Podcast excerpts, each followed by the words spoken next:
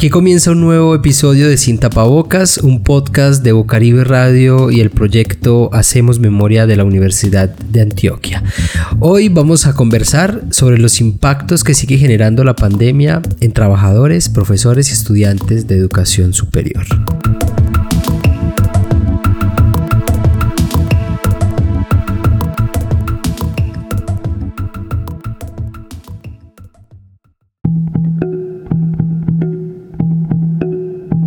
Eh, yo soy Luis Carlos Herrera Herrera, eh, trabajo en la imprenta de la Universidad de Antioquia, soy de Medellín, Colombia. A ver, nuestra labor es propiamente presencial.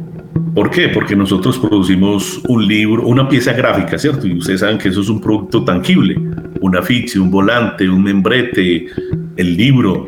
Entonces, nuestra labor es directamente presencial. ¿Cómo, cómo nos hemos sentido?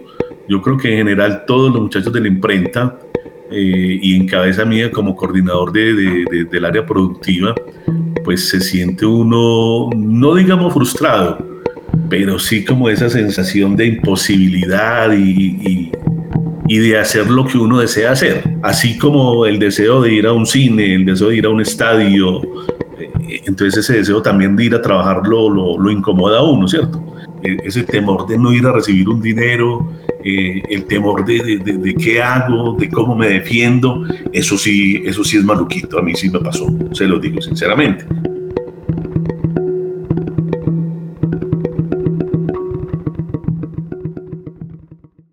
Los impactos que sigue dejando la pandemia causada por la COVID-19 sobre la educación superior son devastadores.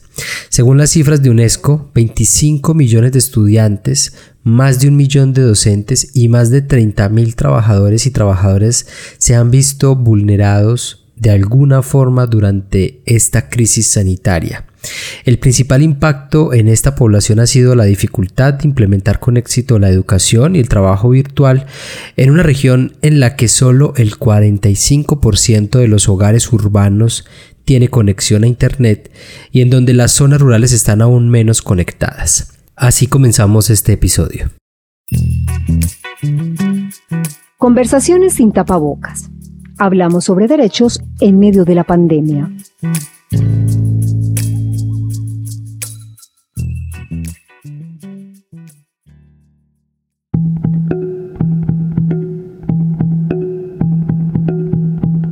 Hola, yo soy Brenda Beltrán.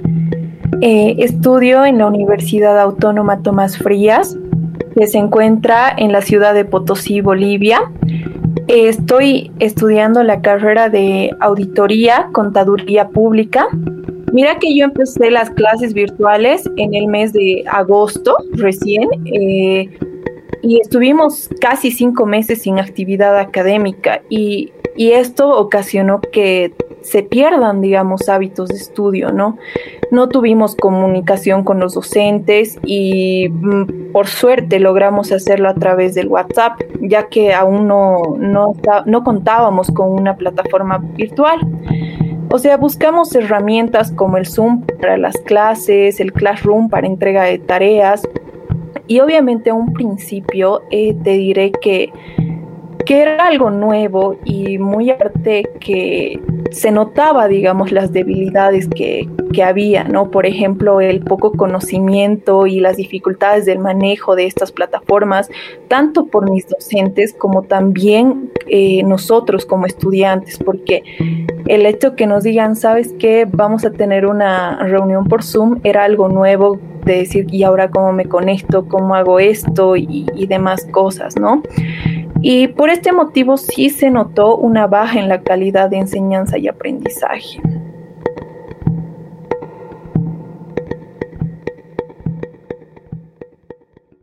Hoy hemos invitado a Sin Tapabocas a José Antonio Quinteiro. Él es coordinador de programas del Instituto Internacional para la Educación Superior en América Latina y el Caribe de la UNESCO y también es investigador del informe COVID-19 y Educación Superior de los efectos inmediatos al día después. A partir de este audio que, escuchamos, yo, yo, a mí me gustaría empezar nuestra conversación por este eh, sector de la, de la educación superior que es uno de los más importantes, que son los estudiantes. Entonces quiero preguntarle, profesor, cómo está impactando la pandemia causada por la COVID-19 en la vida cotidiana y en el proceso formativo de los estudiantes y las estudiantes en América Latina. Bueno, el caso de Brenda es el caso de los 24 millones de estudiantes de educación superior que eh, tenemos en América Latina y el Caribe. Realmente eh, el grado de disrupción que puede haber habido en los estudios eh, de estos 24 millones de estudiantes variará dependiendo de qué tan digitalizada estuviera esa universidad o no, pero en líneas generales, en mayor o menor grado, todos los estudiantes se han visto impactados eh, por, la, por la pandemia. En el caso de los estudiantes, vamos a poner un ejemplo. Eh, las tecnologías, eh, digamos, no son buenas ni malas. Lo que hay que saber es aprovecharlas de manera adecuada. Un martillo, por ejemplo, puede utilizarse para construir una casa o para derribarla. En este sentido, tanto el estudiante como el docente lo que tienen que saber es eh, la forma eh, segura, provechosa y crítica en que la herramienta debe ser utilizada. ¿Qué sucede? En América Latina, eh, en América Latina y el Caribe, digamos, el medio de entrega de la instrucción pues era el presencial en la mayoría de los casos y, eh, digamos, hacer, digamos, el switch entre lo presencial y la enseñanza virtualizada ha sido verdaderamente traumático. Esto eh, también hay que confesarlo, no solamente ha sido difícil para nuestra región, hay mm, países, eh, digamos, con una educación mucho más virtualizada que también han tenido eh, que vencer grandes escollos en este sentido. De hecho, eh, una encuesta en Estados Unidos eh, realizada el año pasado ya anunciaba que uno de cada seis estudiantes no volvería a la universidad debido a este parón del, del, del, COVID, ¿no?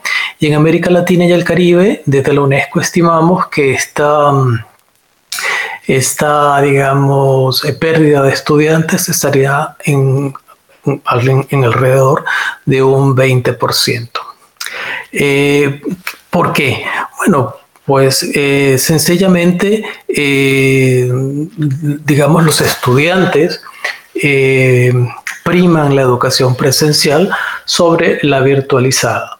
Y también los docentes, digamos, que, que se han visto forzados a realizar un trasvase de los contenidos programáticos que dictaban de manera presencial, se han visto obligados a hacer un trasvase de esos contenidos al formato virtual para los cuales, eh, digamos, no estaban plenamente entrenados o eran tecnologías eh, que, digamos, que desconocían etcétera, etcétera. Digo que esto nos afecta en América Latina, pero que también ha afectado en países desarrollados. Hay una anécdota que siempre que, me entrevistan o cuando hago, hago alguna presentación siempre comento, y es la de un profesor emérito de, muchísimo, digamos, eh, prestigio, que en la Universidad de Harvard, para poder eh, grabar sus clases, pues requirió de que colocaran una especie de peluche frente a él, porque él sin audiencia no se veía capaz de, eh, de dictar su clase. Entonces la afectación, digamos, no solamente es eh, en el estudiantado latinoamericano y caribeño, sino que esto es, digamos, un fenómeno que ha afectado a la educación, no solo a la superior, sino a la educación básica y secundaria en todo el planeta. Tanto así que se dice que eh, estamos eh, presenciando lo que ya la literatura denomina como corona teaching, ¿no? Es la enseñanza dentro de la pandemia que seguramente va a dejar este, logros de aprendizaje eh, que dejen mucho que desear. Bueno, gracias profesor. Y a propósito del, del, ejemplo que usted nos pone de este Corona Teacher, pues yo quiero que escuchemos un segundo audio para que nos adentremos en otra temática que es importante en esta conversación. Buenos saludos, eh, mi nombre es Mayra Jochevar, soy profesora de Filosofía del Derecho en la Facultad de Derecho de la Universidad de los Andes en Mérida, Venezuela. Y eh, desde 2014 soy directora del Observatorio de Derechos Humanos también de, de la Universidad de los Andes los docentes universitarios de universidades públicas nos hemos quedado sin eh, la previsión social, el acceso a la salud, eh, a través de los seguros que contrataban las universidades, etcétera, y sin posibilidad tampoco de adquirirlo de manera privada debido a los bajos salarios que eh, todos los profesores perciben, por lo cual pues también han tenido que ocuparse de otros asuntos, abandonar muchas veces sus actividades académicas. Esto es una pérdida difícil de, digamos, de medir, pero es una pérdida también a largo plazo, ¿no? El abandono, eh, muchos profesores que llevaban proyectos de investigación, etcétera, han tenido que abandonar su trabajo de investigación porque tienen que salir a trabajar en otras cosas para poder mantenerse. Eh, le decía pues que en el caso de, de Venezuela, muchos profesores señalaron no tener computadoras, no tener si se les había dañado, si no tenían luz, bueno, yo no puedo eh, acceder, si no tengo computadoras, a dar clases. Creo que, que la parte positiva, si bien la, docencia de pregrado ha sido un poco precaria, eh, sin embargo sí he visto que eh, las actividades de posgrado se han mantenido también en muchos casos. ¿De qué manera? Con ayuda internacional, es decir, a través de em, contratos o, convenios de cooperación con las universidades. Nosotros lo hemos hecho eh, en mi universidad, en algunos grupos de investigación, y esto es algo que eh, también se extiende a las publicaciones de libros conjuntos con apoyo de universidades eh, internacionales y con apoyo, pues, a lo mejor del red o del internet internacional, ¿no?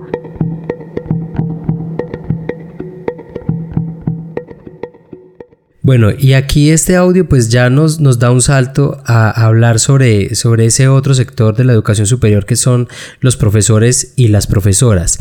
Eh, José Antonio, ¿cómo fue el impacto en lo laboral y en lo profesional eh, de estas personas de quienes enseñan en universidades, instituciones de educación superior eh, en medio de esta pandemia causada por la COVID-19? Pues bien, lo primero es que habría que, que decir es cuantificar eh, el número de actores que están impactados por, por la pandemia. Eh, calculamos que aproximadamente eh, sería entre 1.600.000 y 1.800.000 profesores universitarios los que se han visto afectados en los 33 países de la región. ¿Por qué? Bueno, en primer lugar, y ya lo comenté, es esa dificultad que ellos experimentan para hacer el trasvase de contenidos curriculares eh, a formatos o a plataformas digitales. Para ellos, esto constituye una nueva praxis pedagógica para la cual pues muchos de ellos no estaban formados.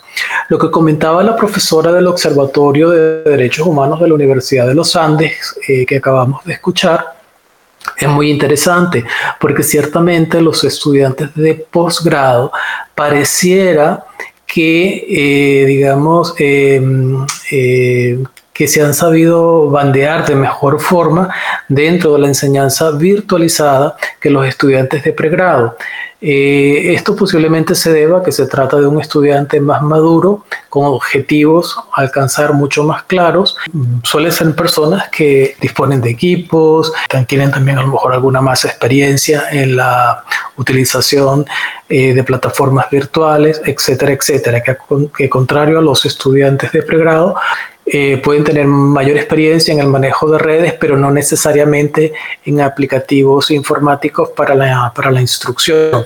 Pero dentro de, la, dentro de los impactos del profesorado que estábamos mencionando, eh, hablábamos de la dificultad para el trasvase de contenidos, eh, muchos de ellos, recuerden ustedes que aproximadamente en promedio el 51% de la matrícula de educación superior en nuestra región se concentra en el sector privado. Esto quiere decir que es el sector privado de la educación superior el que concentra también el mayor número de profesores.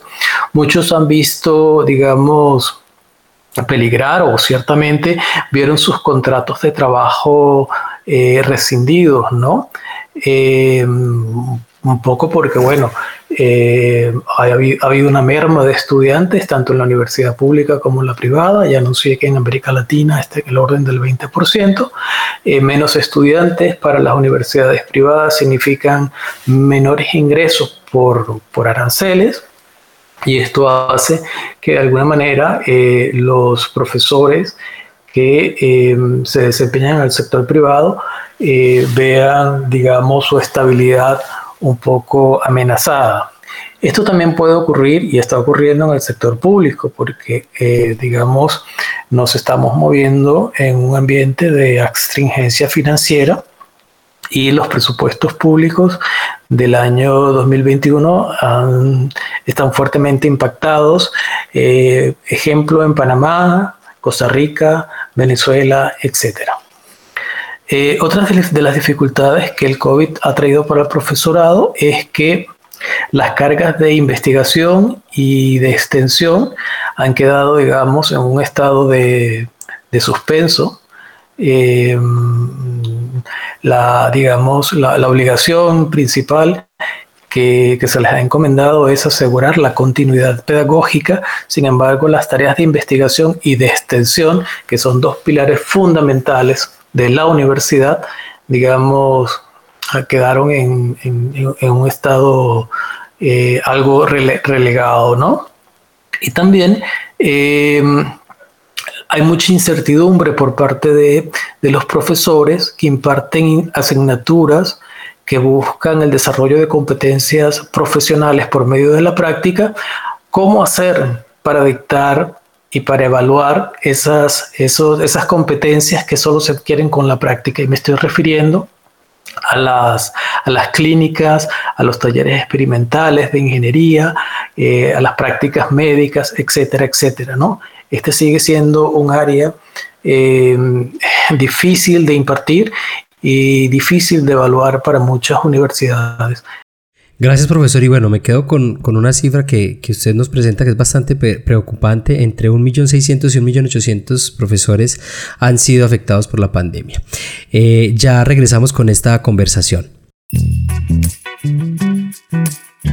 Escucha sin tapabocas a través de www.hacemosmemoria.org y www.bocaribe.net así como en Anchor, Spotify y las demás plataformas de podcast.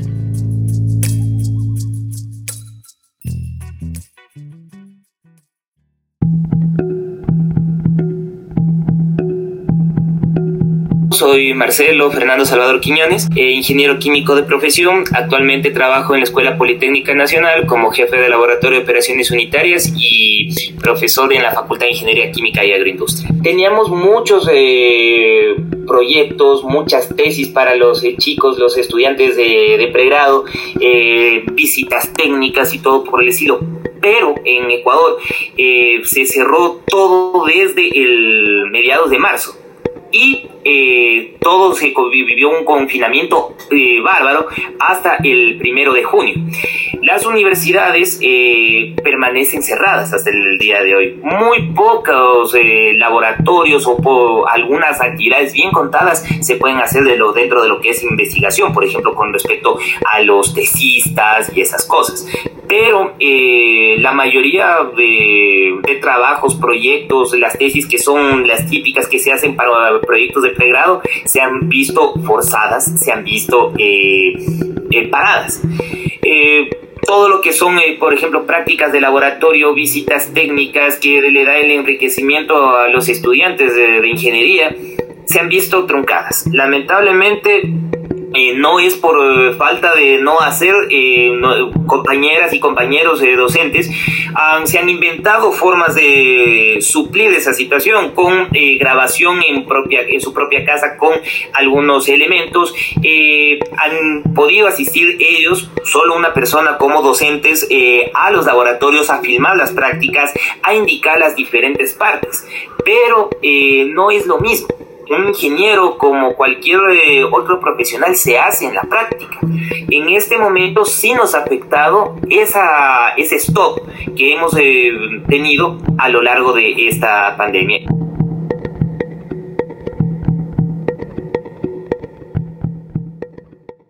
Estamos de regreso en Sin Tapabocas. Ese profesor, eh, ya hemos pasado por Colombia, Bolivia, Venezuela y ahora Ecuador. Y este último audio de Marcelo Salvador, profesor en una universidad ecuatoriana, pues nos trajo a la mesa un tema que usted ya mencionaba en su respuesta anterior, que es el de la imposibilidad de hacer prácticas para, para estudiantes que tienen carreras cuyo, cuyo énfasis es muy, muy marcado en, en, el trabajo práctico. Yo quisiera preguntarle cómo, cómo impactó esto en, las perspectivas laborales de quienes se, se han venido graduando en medio de la pandemia. ¿Usted cree que hubo un impacto significativo o, cree que no fue tan alto? Ha habido impacto, ciertamente ha habido impacto, especialmente en aquellas carreras que tienen un fuerte componente práctico para la adquisición de ciertas competencias, eh, medicina, enfermería, eh, las ingenierías, etcétera, pero muy particularmente en lo que es la educación superior técnica profesional, dada la vinculación que tiene este, mm, este sector de la educación superior con el mundo productivo.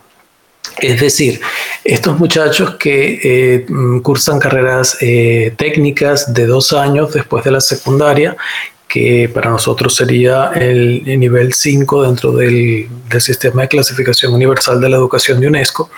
Eh, estas carreras prácticamente eh, en su totalidad se desarrollan es in situ, en, en, los lugares de trabajo, ¿no? Y este ha sido posiblemente dentro de la educación superior eh, el, área que ha sido más fuertemente impactada eh, por, por, la pandemia, la educación superior técnica profesional, que dicho sea de paso, es una de las áreas eh, donde nuestra región requiere muchísima más atención dado que presentamos uno de los eh, niveles más bajos de, estudiantes en, esta área, ¿no? Tenemos muchísimos estudiantes en ciclos largos de formación, es decir, carreras de cinco años, pero tenemos muy poca matrícula en lo que son carreras de corta eh, duración con, eh, digamos, con una salida, con una formación técnica, ¿no? Y, bueno, en el caso de eh, algunas otras eh, carreras como medicina, etcétera, etcétera, eh, se ha tratado de paliar esta circunstancia realizando prácticas con grupos reducidos, etcétera, etcétera, pero como decía el colega del Ecuador, no es lo mismo realmente no es lo mismo y esto, bueno, lamentablemente se hará sentir en, digamos, en el desempeño, en el desempeño laboral de nuestros egresados. Gracias, profesor. Y justo a propósito de lo que usted dice sobre los institutos técnicos, eh, vamos a escuchar este audio que nos llega desde Brasil, eh, justamente de un instituto que se dedica a formar en técnica y tecnología. Bom, meu nome é Giovanni Silva, eu Estou como instrutor, né, docente no Senai de Pouso nombre Alegre, é Giovanni Silva, atuo como professor em Senai na cidade de Pouso Alegre, departamento de Minas Gerais. Sem dúvida, interferiu. Não teria como não interferir. Negativamente, interferiu porque isso retrasou os planos de muitas pessoas. Teníamos casos de estudantes que estavam esperando finalizar o curso para casar Outros estavam esperando finalizar o curso técnico para lograr um cargo melhor na empresa, porque algumas haviam prometido um puesto melhor com o diploma de técnico em las manos. Então, isso acabou afetando a vida das pessoas, os planos e aqueles que eles planearam desenvolver, tanto para a indústria também, que tinha projetos, planos e acabou diminuindo os gastos de inversão por medo de cómo sería el escenario económico en el futuro. Entonces, hubo sí una interferencia negativa. Por otro lado, veo que también hubo una interferencia positiva. Veo que hoy los alumnos que concluyen la enseñanza técnica están más preparados para una industria que está cada vez más digital. Pérdidas tuvieron, sin dudas. Hubo pérdidas, retrasos, como hemos dicho, en el calendario, en clases que fueron postergadas, en proyectos, logros personales de los profesionales y estudiantes, realizaciones de la industria. Creo que hubo pérdidas, sí, no tiene como no mencionarlas, pero hubo también el desarrollo de otras habilidades. Mas houve também o desenvolvimento de algumas habilidades que, que vão ser muito valorizadas pela indústria.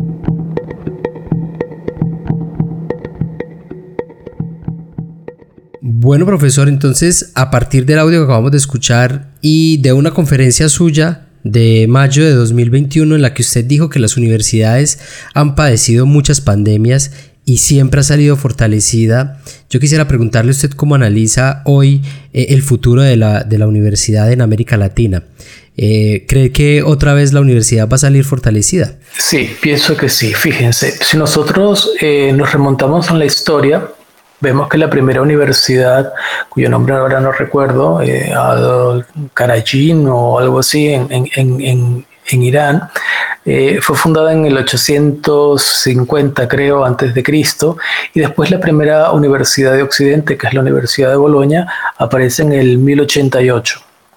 Fíjense, desde entonces hemos pasado por viruela, polio, cólera, sarampión, rubiola, el HIV, el ébola, etcétera, etcétera. Y si uno revisa, digamos, el tiempo que ha transcurrido desde el momento en que aparece, eh, digamos, eh, la enfermedad infecciosa en nuestro entorno, hasta el momento en que aparece una vacuna o una cura para, para esta enfermedad, vemos que cada vez los tiempos son más cortos. Es decir, desde el 1500 antes de Cristo hasta no hace mucho la viruela este, vivía con nosotros, hasta que apareció la vacuna. El polio más o menos igual. Sin embargo, vemos que cada vez el tiempo entre la aparición del, del virus, la bacteria o digamos, el patógeno del que se trate y su cura es cada vez más corto, ¿no? Fíjense que la vacuna para, contra el COVID eh, realmente se desarrolló en un lapso de nueve, diez meses, ¿no? Entonces, bueno, eh, a pesar de todo, eh, los datos un poco lóbregos y pesimistas que uno pueda haber registrado a lo largo del 2020 y del 2021, por ejemplo, en promedio la caída del PIB en nuestra región del 10%, este, la posibilidad de que la meta 1 de la Agenda 2030, que es la erradicación de la pobreza, ya nuestro secretario general dijo que posiblemente no se vaya a lograr, este, a pesar del retroceso de, aproximadamente una década en materia de educación debido al COVID, etcétera, etcétera. A pesar de todo esto, eh, la universidad como institución social siempre ha salido bien librada de, eh, de todas estas, llamémoslas, pandemias, ¿no? Eh, fíjense ustedes que la ley de gravitación universal, que es una ley física, se fraguó justamente cuando Isaac Newton se encontraba confinado en su casa. Esto quiere decir que la ciencia nunca se detiene y tampoco sus frutos, ¿no? Bueno, profesor José Antonio, eh, claramente es un panorama muy preocupante el que usted nos plantea, pero también es esperanzador y esperamos que la universidad salga fortalecida como usted lo dice. Agradezco entonces a José Antonio Quinteiro, coordinador de programas del Instituto Internacional para la Educación Superior en América Latina y el Caribe de la UNESCO. Profesor, muchas gracias por estar con nosotros, ha sido un placer. Muchísimas gracias a ustedes, el placer ha sido mío.